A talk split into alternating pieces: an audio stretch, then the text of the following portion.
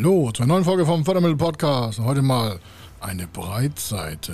Warum? Wir wurden gefragt in einem Interview, was denn so die häufigsten Gründe sind, warum Startups, Schrägstrich auch Gründung, wobei wir das natürlich trennen, das hatten wir hier auch schon mal im Podcast. Aber warum, also junge Unternehmen, die sich auf dem quasi Weg machen, was Neues zu kreieren, warum die scheitern können, an welchen Kernpunkten das fehlt und ob wir da mal so eine Top-10-Liste hätten. Ja, okay. Und äh, das haben wir natürlich, und die kriegen Sie heute hier zu Ihrem Schutz. Das gilt aber auch für bestehende Unternehmen, aber im Kern scheitern Unternehmen an verschiedensten Positionen. Und damit Sie das nicht machen, gucken Sie doch einfach mal, ob das, was wir hier sagen, in Teilen auf Sie zutrifft, wenn Sie gerade im Startup-Bereich rumdenken. Und dann können Sie sich davor schützen. Warum?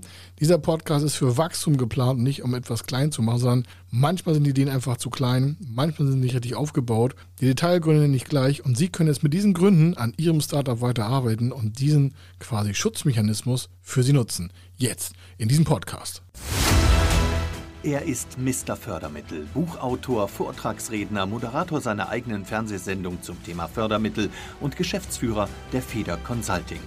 Mit seinem Team berät er kleine, mittlere und große Unternehmen rund um die Themen Fördermittel, Fördergelder und Zuschüsse. In diesem Podcast bekommen Sie wertvolle und entscheidende Informationen, wenn es um die Themen Investitionen, Innovationen und Wachstum in Unternehmen geht. Über 25 Jahre Erfahrung, mehrfache Auszeichnungen als Fördermittelexperte, mehrere Milliarden Euro betreutes Investitionsvolumen und über 11.000 Unternehmensprojekte. Davon können Sie jetzt profitieren. Hier ist der Fördermittel-Podcast mit Kai Schimmelfeder. Und wir springen mal rein. Warum? Es gibt so viele verschiedene Gründe, die kann man gar nicht alle aufzählen, aber es gibt sie geclustert. Und geclustert heißt folgendes. Der erste Grund ist, mangelnde Nachfrage.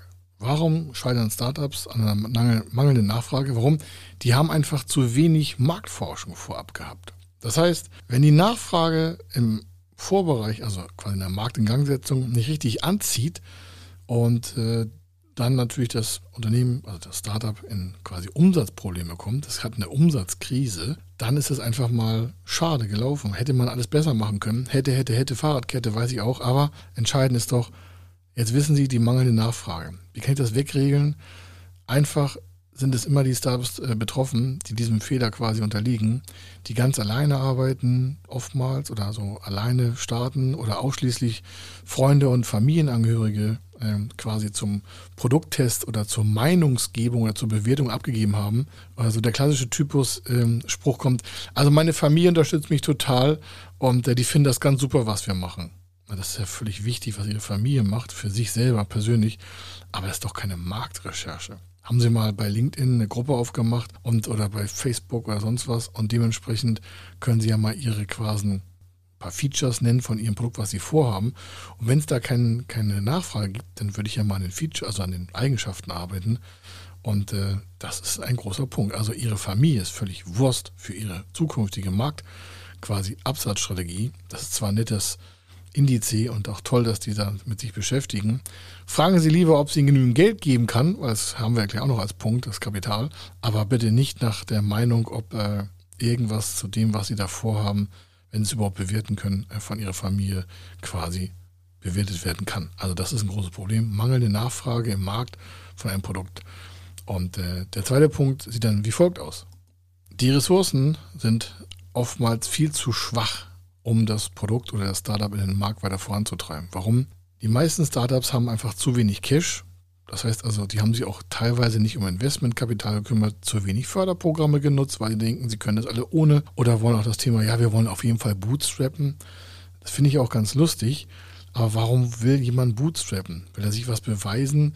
Wird das eine große Idee draus? Kann werden, kann nicht werden. Aber ohne Ressourcen in Capital, also in Geld, ähm, ist das immer schwierig. Das heißt, die Ressourcen sind zu gering, die Familie hat auch nicht so viel, sie selber auch nicht. Kann man machen, muss man aber nicht alleine. Kann man ja Förderprogramme nutzen, gerade auch für das Thema Startup gibt es da genügend Kapital. Auf jeden Fall ist das Thema Ressource nicht nur Kapital, aber hier im Kern ist das Kapital oftmals zu gering. Und dementsprechend wird auch etwas nicht gemacht. PR, also Public Relation, Öffentlichkeitsarbeit. Wenn Sie nicht genügend Cash haben, haben Sie keine Influencer, die Sie bezahlen können, also im Vorfeld einer Produkterhebung, also auch bevor das überhaupt Ganze losgeht, müssen ein Hype irgendwie, irgendwie müssen ja Nachfrage generieren. Sie kommen nicht irgendwie ins Fernsehen, außer sie kennen da irgendwelche Leute. Sie können sich keine Slots auf irgendwelchen ähm, Produktmessen quasi kaufen. Sie, sie können keinen Vertrieb vorfinanzieren. Sie können auch nicht mal testen. Das ist alles so dünn an Knete. Und dann äh, stirbt das meistens schon an dem Punkt, warum am Ende wollen alle die Idee umsetzen, gerade auch so in Teamgründungen, opfern sich selber auf, ja, bis zur, ja, bis zur Selbstaufgabe aber es reicht trotzdem nicht. Warum? Es fehlt das Kapital, um die notwendigen Mindestmaßnahmen zu ergreifen. Also wer zu wenig Kapital hat, der ist grundsätzlich immer mit viel, viel Schmerzen leider belegt. Nächster Punkt, warum Startups äh, scheitern, Headline hieß ja pleite gehen, das ist echt so. Die gehen dann auch relativ schnell aus dem Markt. Das ist der Mangel an richtigen Leuten. Das heißt, wer ist der gehört denn zu den richtigen Leuten? Ja, die, die auch mal, das kann ein Mentor sein. Das kann das richtige Team sein stellen Sie keine Leute ein, mit denen Sie nicht irgendwie durch dick und dünn gehen können. Also jedenfalls für die erste Phase Ihres Startups. Da geht es nicht um permanent Freundschaften schließen. Ja, die Zeit vom Tischkicker und Bällebad, glaube ich, ist auch vorbei. Es muss ja irgendwie renditeorientiert mal gedacht werden. Das heißt, ich brauche Menschen, die, ne, die Know-how haben, um das Startup, was sie da vorantreiben wollen, auch dementsprechend stützen können. Ob sie jetzt in der Geschäftsführung zusammen sind, oder Team, also Mitarbeiter einstellen oder Berater einstellen oder Freelancer einstellen oder Agenturen oder was auch immer. Entscheidend ist doch, das müssen die richtigen Leute sein. Das heißt, sie müssen sich vorher überlegen, welche Ressourcen brauchen sie. Das ist wieder der Punkt, den ich vorhin schon hatte. Was nützt Ihnen jemand, der Ihnen irgendwie betriebswirtschaftlich zur Seite steht, meinetwegen Ihr Steuerberater, aber eigentlich sehen alle das Gleiche. Es braucht einen Investor, der Ihnen da mal auf die Finger klopft. Warum? Wenn Sie keinen Cash haben, haben Sie auch die falschen Leute. Warum? So jemand, der mit Geld einsteigt, guckt ja auch mal drauf, wie das Wachstum des Unternehmens Ihres Startups einfach vorangetrieben werden kann. Und äh, nur weil jemand Ihnen gute Ratschläge gibt, haben Sie ja nicht die besseren Leute, sondern das mag vielleicht ganz nett sein, aber Sie brauchen doch Menschen, die Sie bezahlen, und zwar die Sie so bezahlen, und nicht auf Freundschaftsbasis, sondern die sie ganz real im Vergleich des Wettbewerbs von Arbeitsplätzen bezahlen. Gehaltsstrukturen müssen sich vorüberlegen, was kostet das Ganze. Sie selber brauchen auch ein ordentliches Gehalt, sonst wird das Ganze ja auch irgendwann langweilig. Jetzt sagen eine, ja, ah, die Idee reicht mir und ich kann auch bei meinen Eltern wohnen und so und kann dann die Miete sparen. Ich sage, ja, aber was, das, was ist das für eine Message? Was ist das für ein Mindset? Die richtigen Leute kriegen sie auch dann, wenn sie dementsprechend selber so stark aufstehen, dass sie ihr Unternehmen Startup nach vorne treiben können. Und dazu gehört einfach mal, dass sie sich Menschen um sich herum auch in Anführungsstrichen, in Anführungsstrichen leisten können, äh, die sie vorantreiben. Sonst eiern sie mit Menschen um sich herum, die zwar nett sind und die auch vielleicht fachlich kompetent sind, aber die den falschen Antrieb haben, das richtige Mindset nicht haben. Und dann brauchen sie halt ewig lange für bestimmte Arbeitsschritte. Und hätten sie sich einfach mal mit Geld versorgt, hätten sie mal gute Leute eingestellt, die vielleicht 50, 60, 70, 80.000 Euro kosten, also vielleicht von ihnen voll weg. Das heißt, also es kann ja viel oder wenig sein, kommt auf die Personalstärke drauf an. Und dann sagen sie, ja, so viel Kosten kann ich gar nicht tragen. Ich sage, ja, wäre das nächste, ne?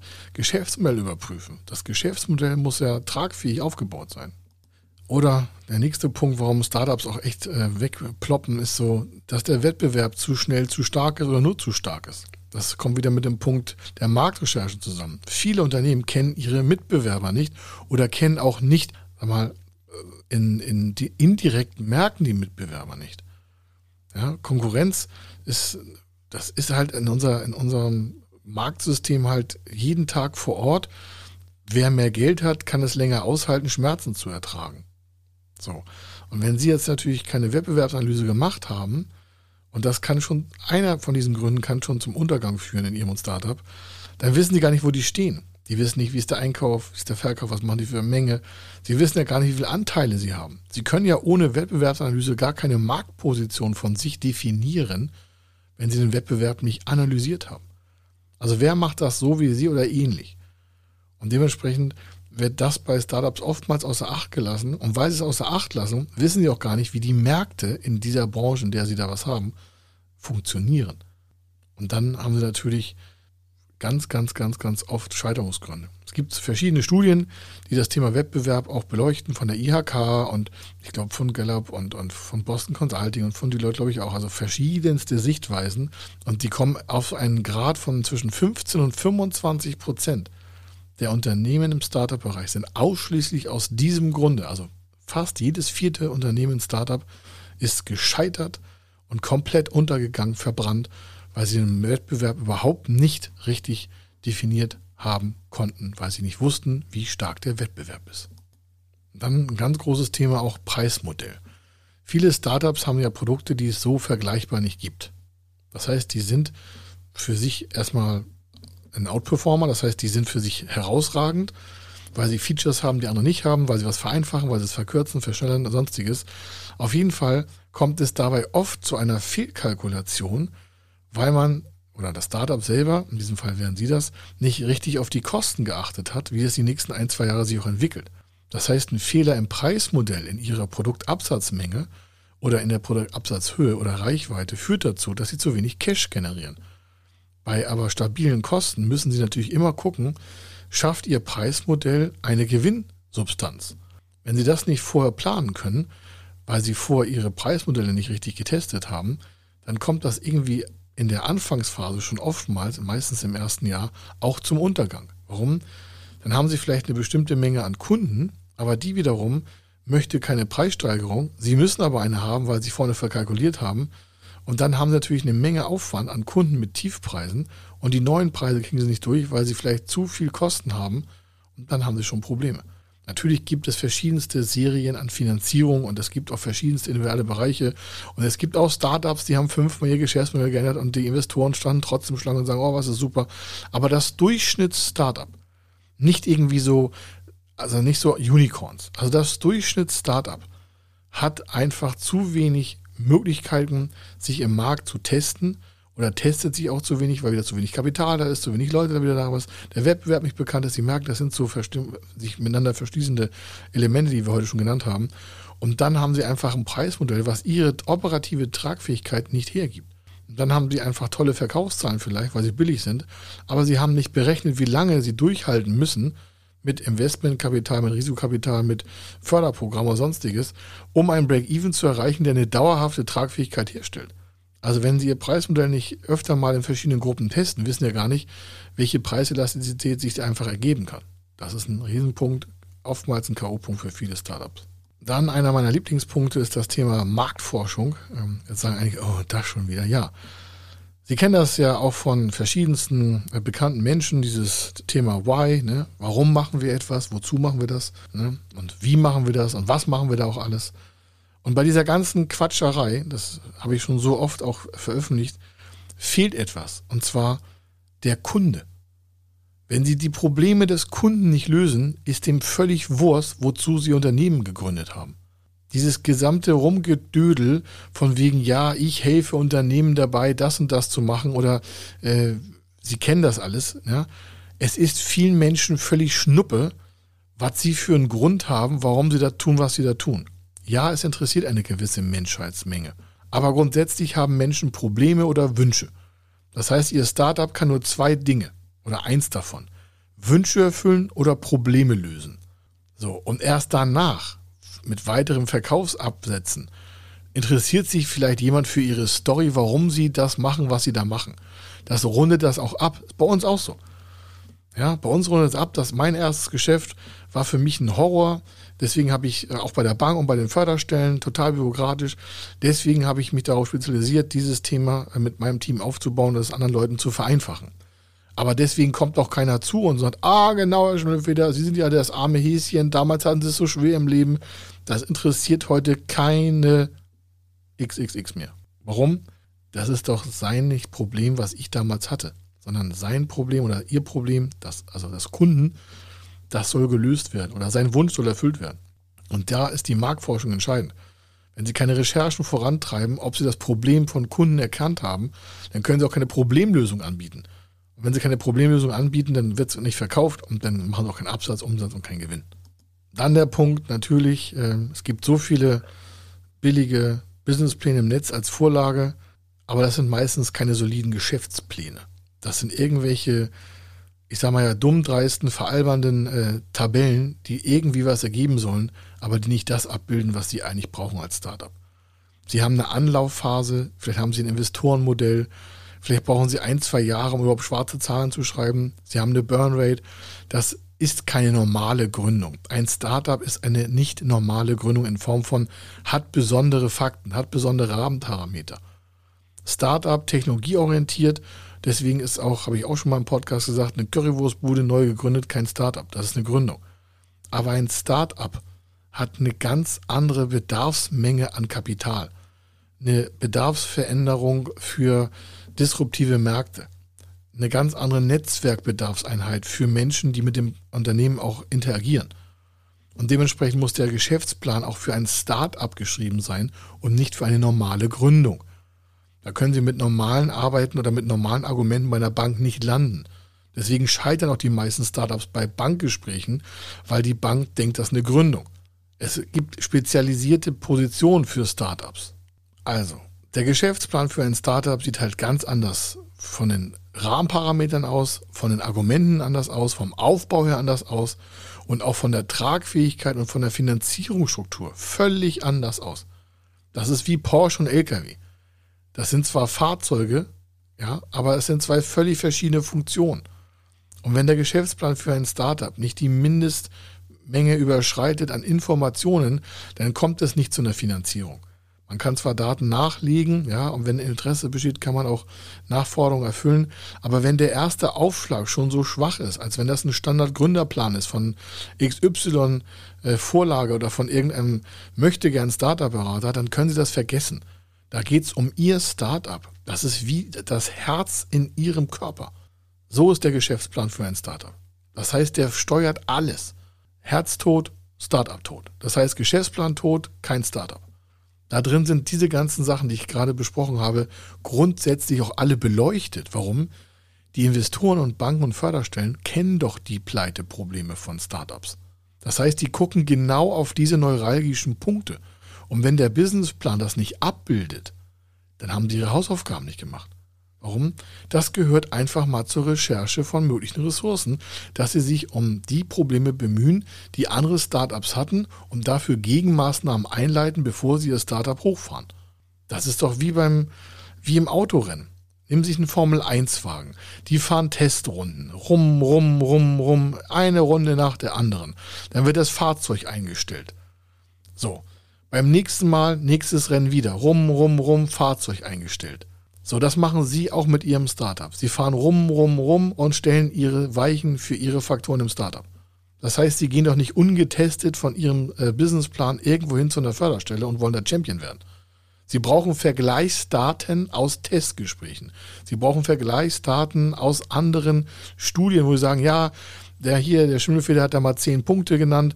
Ich habe noch eine Studie mit 20 Punkten. Dann hat noch die Beraterfirma auch ein Fehlerpotenzial. Das heißt, Sie können sich aus dem Internet so viel Daten ziehen, woran Unternehmen scheitern und können Gegenmaßnahmen einsetzen, um diese dann bei sich zu berücksichtigen, bevor sie daran scheitern. Also präventive Unterlagensammlung, damit sie der Förderstelle, dem Investor, dem Banker, dem Geldgeber sagen, guck mal, ich weiß, das sind diese neuralgischen Punkte. Davon haben wir mal die Top 10 rausgenommen. Und die werden wir wie folgt präventiv im Risiko handeln. Wir haben also folgende Maßnahmen ergriffen. Das ist A, B, C, D, E, F, G, H, I, J, K. Und dann wissen alle, okay, die wissen um die neuralgischen Punkte von Startups und die haben sie im Vorfeld kompensiert oder wollen sie kompensieren. Super Sache, ist das Risiko des Untergangs gleich mal wesentlich geringer. Dann ein Punkt weiter, das Marketing kommt nicht an. Das heißt, falscher Vertriebskanal, falscher Marketingkanal, falsche Social Media Strategie, falsche Influencer, falsche quasi Absatz, also quasi ähm, gerahmter Werberahmen. Also Sie wollen vielleicht alles über Social Media und stellen fest, das muss eine Kombination aus Offline Online sein. All diese Dinge, das heißt, da wird Geld verbrannt, kommen wieder zurück zum Testen, weil Sie einfach kalt in den Markt reinschießen. Wenn Sie vorher nicht mal geprüft haben, über LinkedIn, über Facebook, über eine Anzeige, über Investorengespräche, über Netzwerke, über was auch immer, wo Ihre Kunden erreichbar sind und wie sie erreichbar sind, dann können Sie ja auch nicht Kosten geplant haben, wie dann in Zukunft die Werbemechaniken laufen. Also wenn Sie heute sagen, ja, ich mache alles über Facebook, würde ich Sie fragen, super, wo ist denn Ihre Testgruppe? Wie Testgruppe? Ich sage, ja, Sie haben gesagt, Sie wollen Facebook jeden Monat 50.000 Euro Werbung ausgeben als Startup. Ja, Sag ich, woher wissen Sie denn, dass Facebook diese, Vor diese Gruppe hält und dass die Facebook-Gruppe, die Sie glauben, also die Menschen in den Gruppen oder bei Facebook überhaupt, dass die darauf reflektieren, was Sie da an Werbung schalten? Ne? Also wenn Sie keine Testmenge haben, können Sie auch nicht hochskalieren.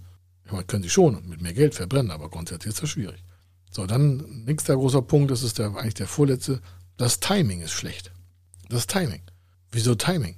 Naja, oftmals sind das Produkte zu früh angeboten. Das ist ein Beispiel, habe ich auch schon mal äh, erzählt. Wir haben eine Beteiligungsgesellschaft selber hier schon seit fast 17, 18 Jahren jetzt. Und äh, da war man, das war so die ersten Investments, die wir hatten. Und da sind wir noch so auf Sachen reingefallen, in Anführungsstrichen wirklich, wir haben ja auch viel gelernt. Äh, mein Produkt ist einzigartig. Also dann hatten wir Startups dabei, damals waren das normale Gründung. Ähm, sowas, was ich habe, gibt es noch nicht, hieß dann das von dem Gründer. Und wir fanden das total super. Aber wir waren dann doch schnell erschrocken, wie das umgesetzt werden soll. Warum? Wenn eine Menschenmenge nicht weiß, was das, was sie da bauen, genutzt werden soll. Also wenn sie das nicht intuitiv verwenden kann, dann ist das schwierig. Warum? Dann sind sie zu früh im Markt. Das heißt, sie müssen erstmal eine Aufklärungsstrategie erkennen und in den Markt treiben, damit dann, das ist wie so eine Vorhut im, im, im Kriegsgeschehen, hätte ich fast gesagt, sie müssen erstmal aufklärende Kommunikation herleiten, damit ihr Produkt genutzt werden kann. Nicht jeder wusste, wie man früher eine Gabel verwendet. Nicht jeder wusste früher, wie man eine Mikrowelle verwendet. Als das erste Mal Schallplattenapparate aufgestellt wurden, haben sich Menschen erschrocken, weil da eine Stimme rauskam. Das war Teufelszeug. Deswegen hat es ewig gedauert, bis die Plattenspieler erstmal eine Marktmenge erreicht haben. Das mag heute über Social Media anders sein, aber wenn das, was sie haben, nicht relativ einfach nutzbar ist erstmal oder es ist selbsterklärend oder Sie können das mit einem Erklärungsbereich schnell in den Markt treiben, dann sind Sie einfach zu früh im Markt. Oder wenn das Problem noch nicht jetzt besteht und es kündigt sich erst an, dann sind Sie zu früh im Markt. Man kann auch zu spät im Markt sein, aber die meisten sind zu früh. Das ist das Problem. So, und dann der letzte Punkt ist ähm, oftmals der Unternehmensname. Sagen Sie, was ist denn das für ein K.O.-Punkt? Warum geht denn da ein Unternehmen pleite? Naja, wir zum Beispiel heißen Feder Consulting. Warum heißt das so? Mein Name ist Schimmelfeder und äh, das sind 13 Buchstaben. Und die damalige Werbeagentur, können Sie mal sehen, was wir auch für Fehler gemacht haben, hat gesagt, ja, es ist aber ganz wichtig, dass Sie vertikale Visitenkarten haben. Das ist jetzt kein Witz. Story ist echt, ja. Und äh, ich sage, okay, alles klar, wenn Sie als Profigesellschaft das sagen, na ja, aber vertikale Visitenkarten, da passt Schimmelfeder oben nicht drauf. Das ist zu lang. Wir was anderes machen. Und habe ich so aus Lust gesagt, ja, wir machen einfach Federconsulting. Mir war das damals nicht wichtig. Ich hatte davon keine Ahnung. Deswegen machen wir heute kein Marketing. Nicht deswegen, aber im Allgemeinen, da gibt es Profis für. So, und heute heißt es immer noch Federconsulting. Warum? Weil wir so viele Sachen über Federconsulting im Markt getrieben haben, dass es uns Millionen kosten würde, wirklich Millionen, und ehre lange, irgendwas umzubranden. Heute ist das egal. Heute machen wir da einen Gag draus, aber das können Sie ja vermeiden, solche Fehler. Und ich sage das so offen, weil natürlich wäre es cooler, wenn wir eine erklärende Einheit hätten als Firma. Fördermittelberatung, bla bla bla. Dann würde alles erklärt sein. Aber warum? Wir haben ja unsere Geschäftsmodelle der letzten 25 Jahre angepasst. Wir hatten ganz früher eine Full Agency mit Fördermittelberatung und HR und Marketing, aber nur auf Low Level und haben über die Jahre immer mehr abgeschnitten und uns auf die Fördermittelberatung und Finanzierung von Unternehmen konzentriert. Weil das ist unser Geschäftsmodell. Also wir passen selber unsere Prozesse an. Und das Unternehmen selber, was Sie führen, Startup, wenn das vom Namen her nicht klar ist, verbrennen Sie ja Kapital. Warum? Dann muss immer jemand erklären, warum Ihr Name der Firma so heißt, wie Sie es genannt haben. Es gibt Unternehmen, die sind in der Tech-Branche und die heißen dann auch so. Oder die heißen, äh, was ich, die machen äh, vegane Pizza und die heißen dann auch so. Das heißt, dass die Firma selber heißt schon wie das Produkt oder wie die Produktpalette. Das ist mit dem Unternehmensnamen gemeint. Aber wenn sie äh, Blaue Lagune GmbH und Co. KG heißen, dann wüsste ich jetzt nicht, wozu soll das führen? Was, was, was machen sie da? Also was ist das selbsterklärend? Nee, ist nicht selbsterklärend. Das kann alles sein. Das kann Seife sein, Shampoo sein, das kann eine Farbe sein, das kann eine Urlaubsreisenvermittlungsagentur sein, das kann alles sein. Also machen sich selbst den Gefallen und stellen ihren Namen als relevant auf zu den Geschäftsmodellen, die sie selber nutzen. Das ist halt entscheidend. So, das waren mal so zehn Top-Punkte, die sich im Großen und Ganzen, im Großen und Ganzen um das gesamte Untergangsszenario von Startups drehen. Warum? Da wird so viel falsch gemacht. Und wenn man diese zehn Punkte berücksichtigt, dann haben sie schon wirklich 90 Prozent aller Gefahren abgewehrt. Das ist echt kein Witz. 90 Prozent aller Gefahren sind abgewehrt. Den Rest überleben sie auch so. Hier und da zwackt es vielleicht mal, aber wenn sie das beherzigen, sind sie einfach vor vielen anderen Startups meilenweit, meilenweit geschützt. Das wünsche ich Ihnen. Und äh, wenn Sie dazu Fragen haben, wenn Sie ein Startup haben, wenn Sie sagen, okay, jetzt habe ich es aber auch verstanden, die sind ganz schön zickig bei Feder Consulting, aber die sagen jedenfalls direkt, was los ist und schützen mein Startup, also Ihr Startup, dann freuen wir uns, wenn Sie sich bei uns melden. Warum? Dann checken wir ab, ob das zusammen passt. Warum? Wir haben noch viel mehr Anforderungen, damit Sie besser, aber geschützt im Unternehmen stehen. Und das ist das, was wir den ganzen Tag machen. Wir stellen unsere Startups, unsere Kunden, unsere bestehenden Unternehmen, egal wie klein, wie groß, Mittelstand, Konzern, sonstiges, aber im Kern stellen wir sie immer als das hin, was es ist. Unternehmerisch wertvolle Menschen, die Unternehmen haben. Und das freut uns sehr. Also, bis dann. Hier war der Kai Schimmelfeder. Ich wünsche Ihnen eine fantastische Zeit und wir sehen uns hoffentlich wieder oder hören uns in der nächsten Folge. Bis dann. Tschüss. Wenn Sie wissen wollen, ob Ihre geplanten Investitionen förderfähig sind und wie Sie zu den richtigen Förderprogrammen kommen, dann gehen Sie auf die Website www.fördermittel-testen.de. Dort können Sie Ihre Projektdaten an das Team von Feder Consulting übermitteln und erhalten dann ein Ergebnis zu den möglichen Förderprogrammen gesendet. Viel Erfolg und eine gute Zukunft.